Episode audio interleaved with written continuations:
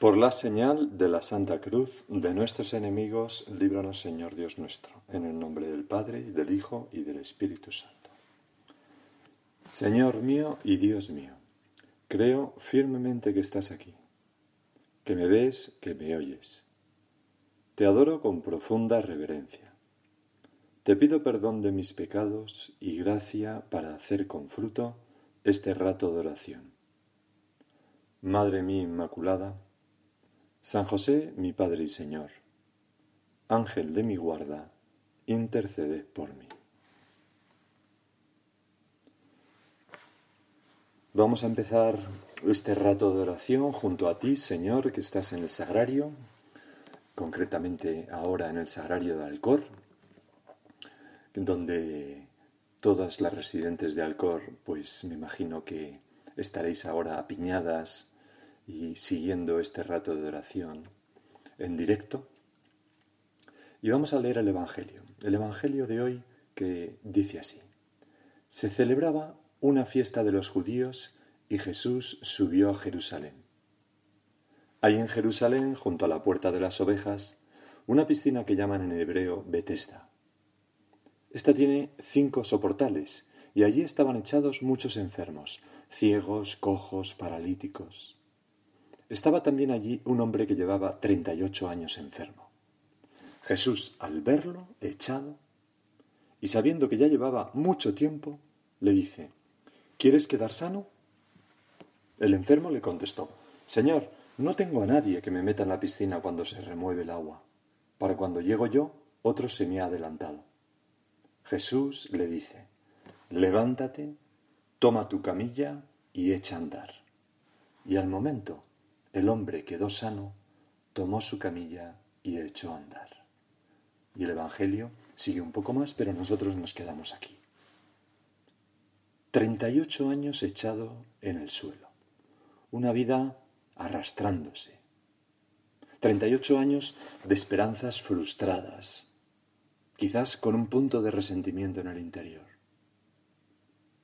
Para entenderlo, este comentario de Señor, no tengo a nadie, no tengo a nadie que me eche. Para entender este comentario del paralítico hay que saber que aquí falta un versículo que se ha quitado porque parece ser que fue añadido tiempo después de escribirse los evangelios, pero era un versículo que explicaba muy bien qué es lo que había pasado. Ese, ese versículo lo que dice es, porque los judíos pensaban que periódicamente un ángel bajaba a aquella piscina y, la removía. Y entonces el primero que entraba en la piscina era curado. De tal manera que aquellos ciegos, cojos y paralíticos estaban expectantes y cuando veían removerse las aguas, pues el que hacían lo que podían para ser el primero en entrar en las aguas. Y era una antigua tradición judía acerca de esa piscina. Y, y por eso dice, dice este paralítico, no tengo a nadie. O sea, 38 años también de soledad. Qué vida tan, tan difícil, tan penosa. Y Jesús, tú Señor, te encuentras con Él, sientes toda su frustración, toda la pena acumulada de tantos años en sus venas, conoces la inutilidad aparente, porque toda vida es, es, genial delante de Dios, ¿no? Pero la inutilidad, según los criterios humanos de esta vida, y actúas para ponerle en marcha de nuevo. Le preguntas, ¿quieres quedar sano? Y le dice, pues naturalmente que quiero. Y entonces el Señor le dice estas palabras maravillosas, levántate, toma tu camilla y echa a andar. Es como un triple mandato. Le pides Jesús lo imposible, porque ni podía levantarse, ni tomar la camilla, ni echar a andar. Pero dice el Evangelio que con la fe de este hombre y tu poder, al momento quedó sano. ¿Qué sentiría en su corazón? Treinta y ocho años de vacío, inundados de golpe de la alegría de ver que sus piernas le obedecían de nuevo, de ver cómo adquiría una perspectiva distinta del mundo, de ver cómo era igual a sus semejantes, de cómo podía mm, actuar en el mundo sin limitaciones. Evidentemente, el mundo está, pues en el mundo hay, hay cosas malas, en el mundo hay mal no solamente mal moral, hay mal natural, ¿no? La naturaleza trata continuamente de acabar con nosotros una y otra vez, pues desde un terremoto, desde ahora el coronavirus a pequeña escala, pero bueno, la naturaleza, y, finalmente lo conseguirá, todo hay que decirlo, porque todos moriremos. O sea, la naturaleza va, va por nosotros. Y los hombres nos, nos, nos vamos como defendiendo y ayudándonos unos a otros a defendernos. Pero a veces los propios hombres no, no ayudamos mucho. Tenemos errores, debilidades, malevolencias, un poco de maldad. La historia es una catástrofe sangrienta llena de maldad de tantas personas, desgraciadamente, llena de guerras, llena de tiranos, llena de, de injusticias, también de cosas buenas, por supuesto. Bueno, y este, este es nuestro mundo y el mundo que Jesús vino a transformar. Y empezó por los que tenía delante. Un leproso al que toca, un ciego al que le da la vista, un enfermo, este paralítico que le, que le dice levántate y echa a andar, actúa en el mundo. Una multitud de hombres que durante todos los tiempos han sentido encenderse en su luz la interior de la llamada de Dios a interactuar en el mundo para hacerlo un lugar más mm, como, como, más humano, mm, más justo, más lleno de verdad, con menos sufrimiento, etcétera, como la sentimos tú y yo, sin duda. Bueno, pues ahora, Jesús, tú me dices a mí y te lo dice a ti y a cada uno de nosotros, que ya llevamos pues más de una semana de aislamiento, de encerramiento, nos dice esto mismo. Levántate, coge tu camilla y echa a andar. Levántate. No seas pasiva, pasivo. No te abandones. Deja lo que te está frenando para cambiar el mundo.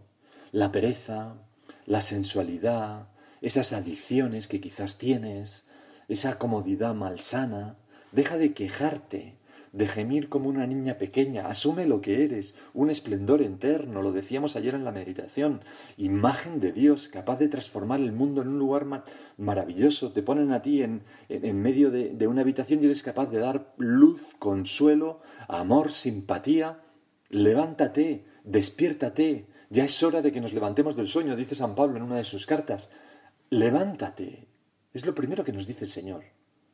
Ponte en marcha, levántate, abandona eso que te atrapa. No seas perezoso o perezosa. No tengas miedo. Hace poco unos amigos me, me, mandaron unas fotos y me contaron que sus hijos, bueno, su hijo, Nacho, se había casado con su novia Paula el sábado pasado, este sábado. Se habían casado ellos dos solos en una iglesia con el sacerdote, con los padrinos y los hermanos. Y, los padres, claro. y, ya está. Y esa fue su boda. No hubo celebración y ya está. Y digo, ole, qué, qué, qué, valor. Es, esto no nos para, no para nuestro amor, ni el coronavirus, ¿no? Es levántate, sigue, no, seas pasivo, no te dejes echar a perder. Es lo primero que tú, Señor, nos dices. Lo segundo, Coge tu camilla. ¿Qué significa esto, Señor? ¿O qué puede significar? Pues acepta la realidad, la verdad de quién eres, con tus carencias, pero con esa fuerza impresionante que Dios te ha dado. Esa capacidad que tienes de poner tu granito de arena para hacer el mundo un lugar menos doloroso, para poner un poco de orden en este caos. Coge tu camilla. Asume tu responsabilidad de cambiar el mundo, sin desentenderte, porque no estamos aquí, Señor, que nosotros nos demos cuentas. En el fondo todo lo sentimos. No estamos aquí para pasarlo bien. No estamos en esta vida para pasarlo bien. Vamos a ver, ¿qué es lo que somos nosotros? ¿Somos niños pequeños, niñas pequeñas en un parque de atracciones? ¿Es eso de verdad nuestra vida? ¿Es nuestra vida pura diversión? ¿Es nuestra vida una explosión de un placer impulsivo detrás de otro en una sucesión interminable? ¿Es eso lo que nos llama, lo que querríamos? ¿No somos acaso los descendientes de personas y generaciones que superaron dificultades de las que nosotros ni arañamos la superficie de su dolor? Guerras, depresiones económicas, hambre. Nuestros antepasados han sido gente firme y dura que han hecho un mundo mucho mejor para nosotros. Estamos en esta vida para una aventura, para llegar para ponernos en, nuestro límite, para ver hasta cuánto somos capaces de empujar el mundo para hacerlo mejor. Y eso no es exactamente diversión, pero, pero es algo que nos da nos llena de sentido y que lo cambiaríamos por gusto por la diversión. Todo esto me parece, Señor, que significa coge tu camilla. Y luego, lo último que nos dices es y echa a andar. Echa a andar. ¿Qué significa esto? Pues enfréntate al mundo. Echa a andar y métete en el mundo, entre las personas, con coraje, mirando de frente, diciendo la verdad. Sí, hay sufrimiento, sí, hay errores, sí, hay malicia, sí, hay coronavirus, sí. ¿Y qué? Echa a andar, actúa, cámbiate a ti mismo para poder cambiar el mundo. Asume tu responsabilidad, deja... Y esto significa muchas cosas muy concretas. Mirad, ya tuvimos una meditación donde hablábamos de cómo vivir bien este aislamiento. Quizás ha llegado también el momento de hacer un examen de cómo hemos vivido pues esta primera semana o diez días, ya no sé cuánto tiempo llevamos. Pero, eh, pues asume tu responsabilidad, echa a andar. Deja esa adicción que te está haciendo daño y que te está frenando, que son horas de series bobas, beber, espero que no lo sea, o la droga, espero que tampoco lo sea, pero lo podría ser, la pornografía, espero que tampoco lo sea, pero lo podría ser, los cotilleos, lo que sea, esas cosas que te tiene atenazado en, en un chapoteo inútil. Estudia, a fondo, reza, trabaja, ayuda en casa, sonríe, aprovecha el tiempo, haz deporte. Y si quieres cosas más concretas, haz la cama por las mañanas, ofrece tu día a Dios y pide por los enfermos y sus familias cada día, aséate y vístete bien ya por la mañana, mantén ordenado tu cuarto, dobla el pijama, echa a lavar la ropa. Pero oiga, ¿esto qué tiene que ver con cambiar el mundo? Todo. Esto es lo que cambia el mundo, porque es el punto de contacto de ese ideal enorme que nosotros tenemos con el mundo. Como, como, como nosotros tocamos el mundo es a través de nuestro cuerpo hoy y ahora, no mañana. Es como el punto en el que el neumático toca la carretera. Esas cosas son las que cambian el mundo, porque te van cambiando a ti. Y por lo menos habrá un inútil menos en el mundo. Lo digo por mí también. No, no, yo soy el primer inútil. Todos delante tuya, Señor, somos un poco inútiles. Pues eso, cocina algo rico y sano, llama a esa amiga que necesita un empujón, de ánimo, hace un rato de oración, reza el rosario y pide por los enfermos y por los moribundos y por tanta gente que lo necesita y por la conversión de los pecadores, ahora en cuaresma, lee una buena novela que te, que te, que te ayude a aumentar tu cultura, sea amable con tu familia, piensa en ellos, no solamente en ti, déjate de caprichos, Déjate de, si me siento así, vas ¿y cómo se sienten los demás? Prepárate para ser mejor persona y mejor ciudadano. Profundiza en esos temas que te van a preparar para ser un excelente profesional que cambie el mundo. Por el amor a, Dios, echa a andar, no balcones tu vida, te diría el Papa Francisco con esa expresión tan suya. Echa a andar. Hay tantas cosas maravillosas que se pueden hacer, hay tanto potencial encerrado dentro de ti. No te eches por los suelos, por el amor de Dios, no, no seas una paralítica los próximos 38 años. Apple nació en un garaje, Facebook en una habitación de un colegio mayor, y mil iniciativas han nacido de, de una, una persona que se ha puesto a investigar en un tema que le llamaba la atención. Y ahora tenemos tiempo. Cambia el mundo. Cambia el mundo. Dios te lo ha dado a ti. Haz lo que puedas. Pon tu granito de arena. Y esto es lo que significa vivir con sentido, con un propósito. No sé, Señor, si en esta meditación de hoy me he dejado llevar mucho por el apasionamiento, pero realmente son cosas que, que, sentimos o que siento yo tan vivo, tan vivamente que, que tú nos dices. Si cada uno de nosotros fuera una persona en la que tú te pudieras apoyar para llevar luz a las gentes, para llevar consuelo a los afligidos, para llevar servicio a los necesitados, para llevar buena, hacer profesional y, dominar mejor la naturaleza, pues me imagino que tú sonreirías desde el cielo y que diríais, eso es lo que yo quería de vosotros.